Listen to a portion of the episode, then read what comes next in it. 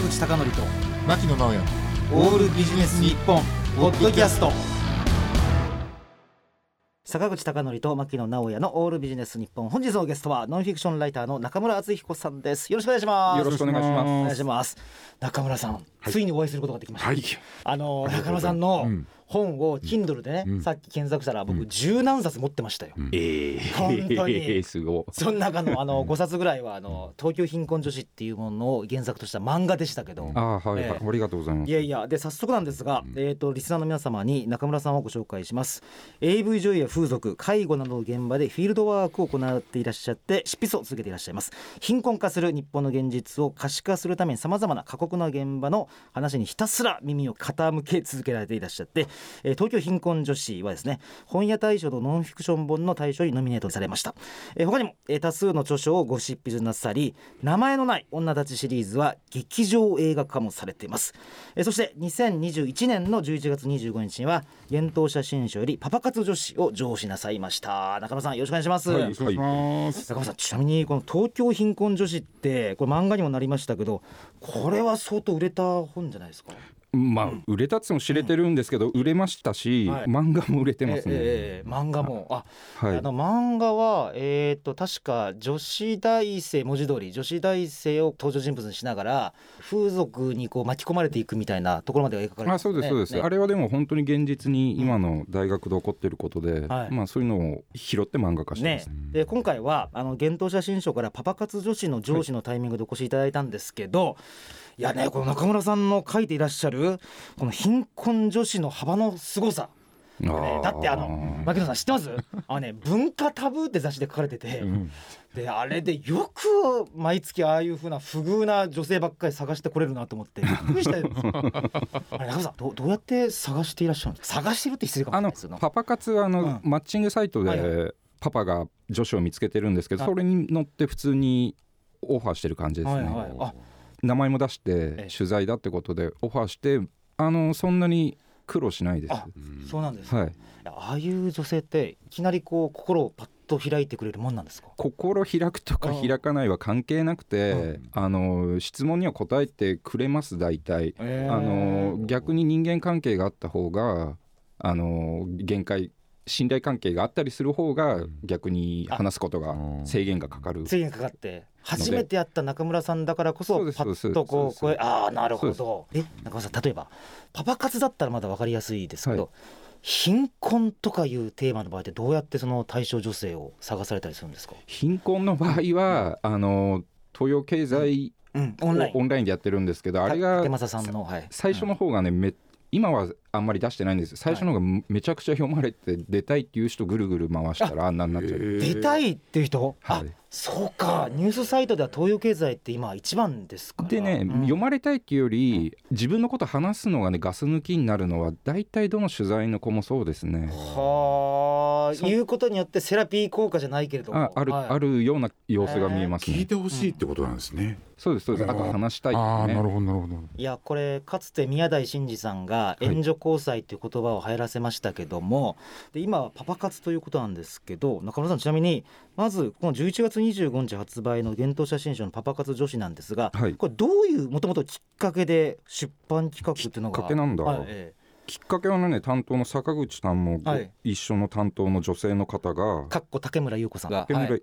あの池袋で本読んでた時に、はい。隣にパパ活カップルがいたらしくて、でその場でねなんか LINE が来たのかな？あそれであれですか？中村さんの後書きにもお書きになってた通り、竹村さんがあの喫茶店かなんかでパパ活カップルをららしい見て、ですねあで中村さんの本の初めのところにも同じようなこと書かれてましたよね。でパパ活が今すごいことになってるっていうのは竹村さんには雑談で話してたので、はいはい。それでやるって決めたんじゃだから僕がやろうって言ったことじゃないですねこの本に関しては。ああのちなみに中村さんねあのパパ活って今でこそまあ有名な言葉になりましたけどあの中村さんが思うにこういう活動というか行動というか言葉っていうか実態というか何年ぐらい前からこういう女性の実態ってあったんでしょうか？あのー80年代のね最初の方からあったんですけどはい。それはね、あのー貧困とか普通の女の子が行くんじゃなくて、うん。本当に恵まれてる上流階級の遊びだったんですけど、うん。愛人紹介みたいなのは、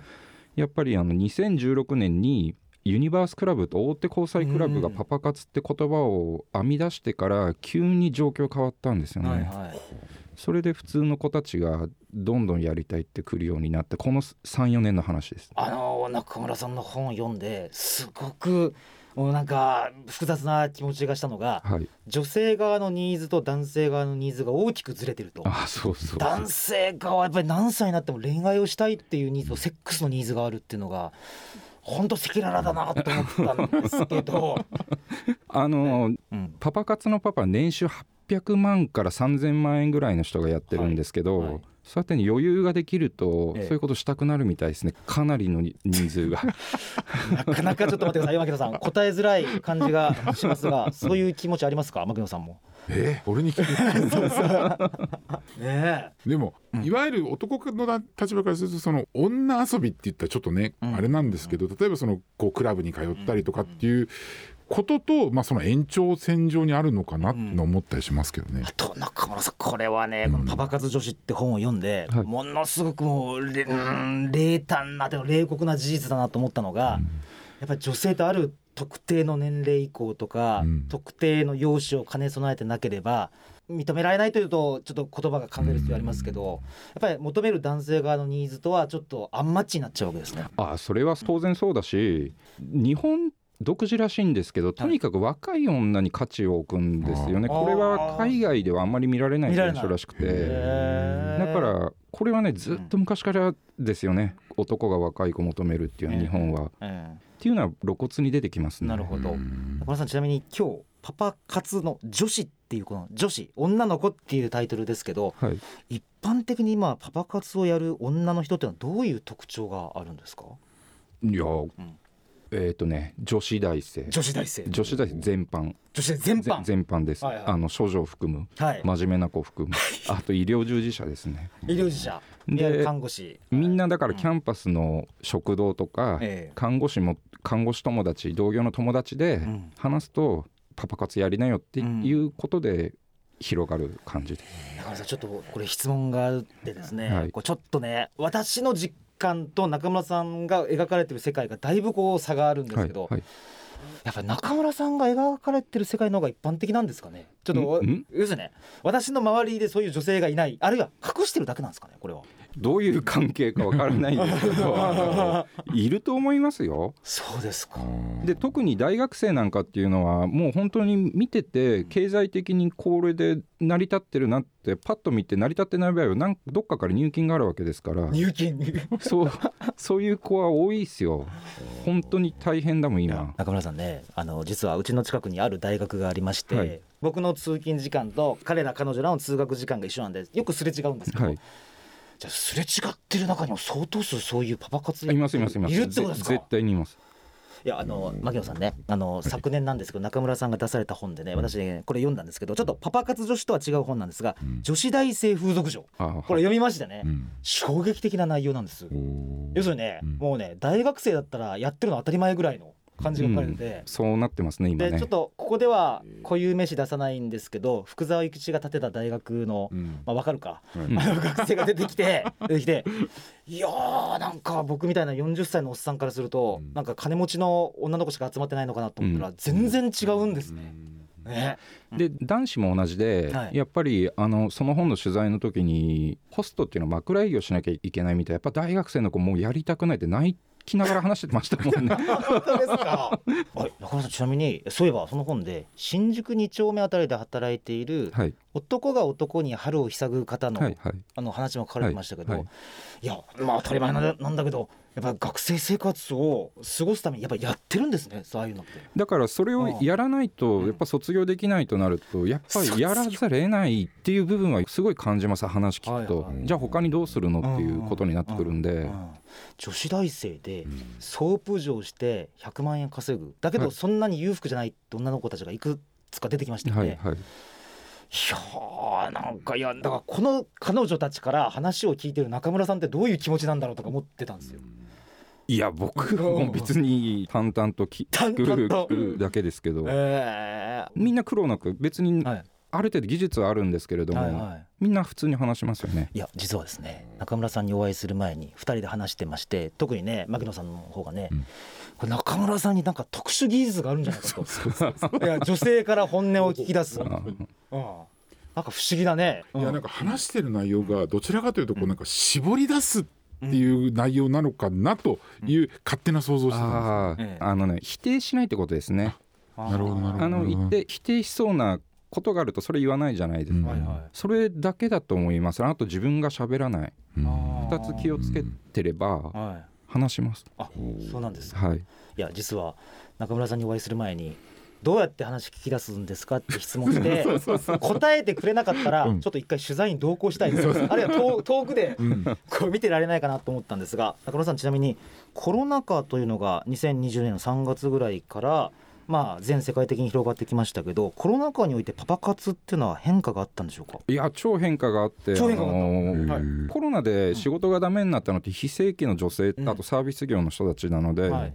そういう人たちがどーっときましたね。ということは、えーとまあ、これまでだったらスナックキャバクラガールズバーで働いていた女性が飲食店とあと何？だから大学生ですよね、普通の飲食で働いてた大学生とか、非正規全般ですよ。あーあの確か新型コロナと貧困女子でしたっけ、はい。中村さんがさらに前に書かれたはい。確か新書も私拝見したんですけれどその中でも自殺寸前ぐらいの悲鳴をこう中村さんにぶつけてきてなんとかもう生きるしかないからパパ活するしかないみたいな。パうんパ活はね、安定してないから、うん。あれはね去年の去年、うん。一昨年の4月か、はい。一昨年の4月だったんですけどどうなるかわからないって状況だったのでで吉原が閉まっちゃったんで、吉原の子がパニックってたけどそれで家から出ないで出ちゃうとお金使うからみたいな感じで5月6日までなんとか。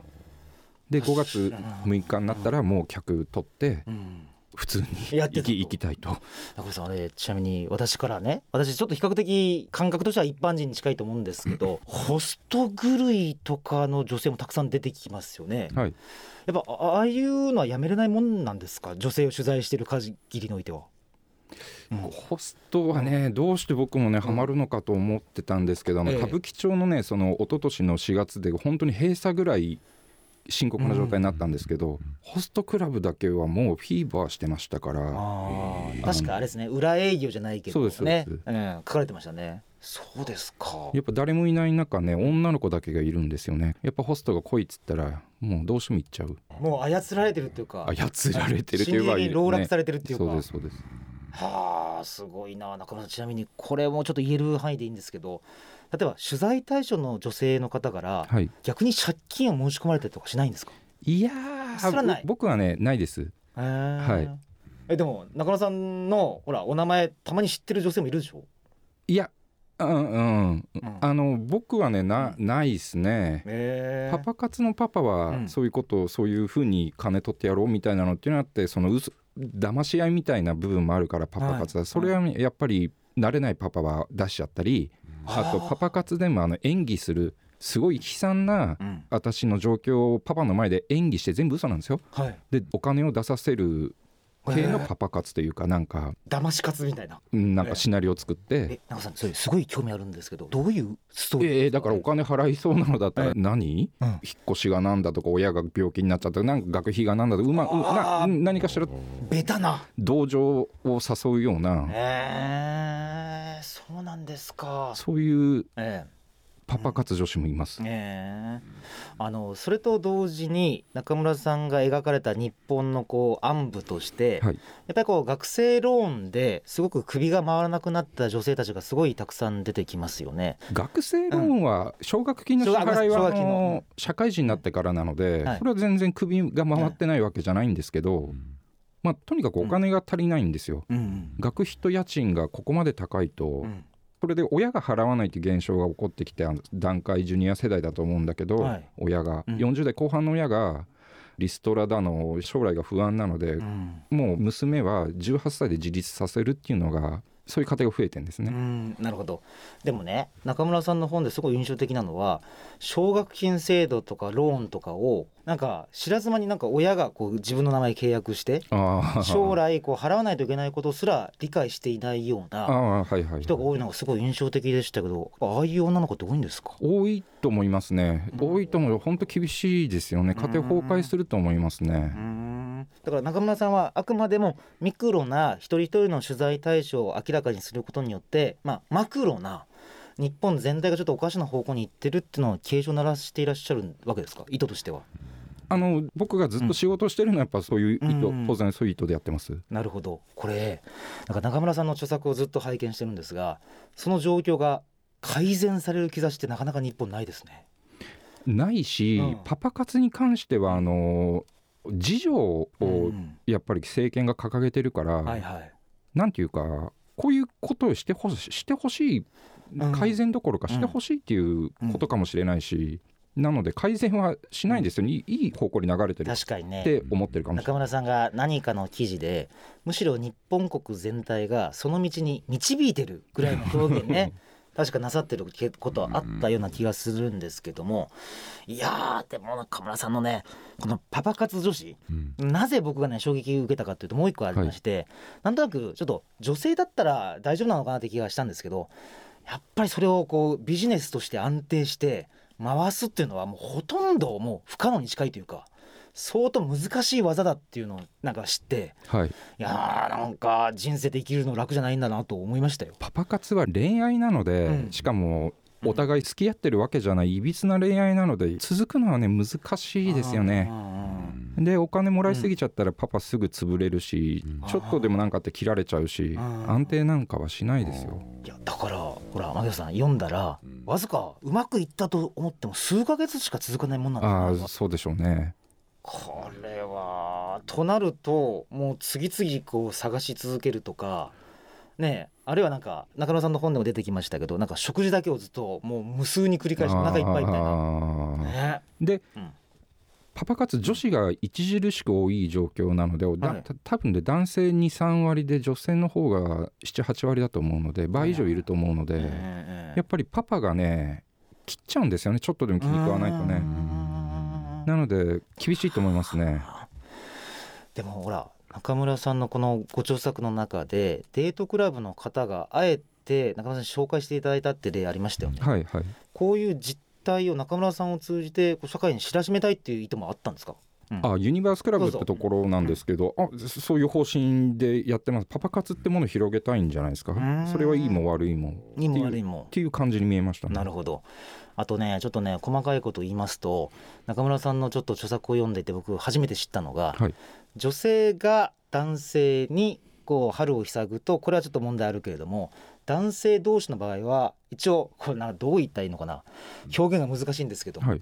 あれは特になんか売春防止法かなんかに引っかからないとか。あ男性同士はだってうん。全く引っかからない、ね。はい。それちょっといい ちょっと待ってくださいよ。日本語として言いづらいところに入ってきた。だけど非常に勉強になるんですね。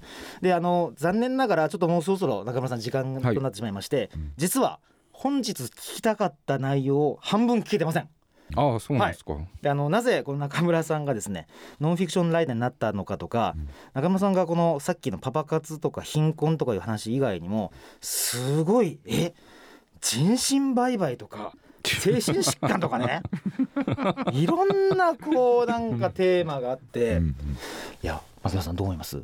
これ僕だがね中村さんだったらうんちょっと精神が参っちゃうかもしれない。いやいやそんなことないと思いますよ。いやいやこれ慣れですよ。いやこれちょっと中村さんと今日初めてお会いしたんですが、うん。人柄としてもソフトだし、いうん。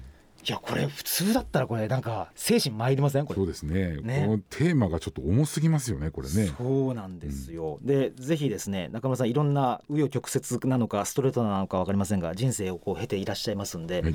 ぜひ来週はそのきっかけとかいやーこれ本当ちょっとすごいテーマばっかり扱っていらっしゃるそうなんだ、ね。ですか。いやほらだって我々なんて経済とかビジネスですから、はい。はいまあちょっとそうね。ここら辺のテーマをなぜ選ぶのかというのをぜひ中村さんの人生を含めてお聞きしていきたいと思います。はい、はい。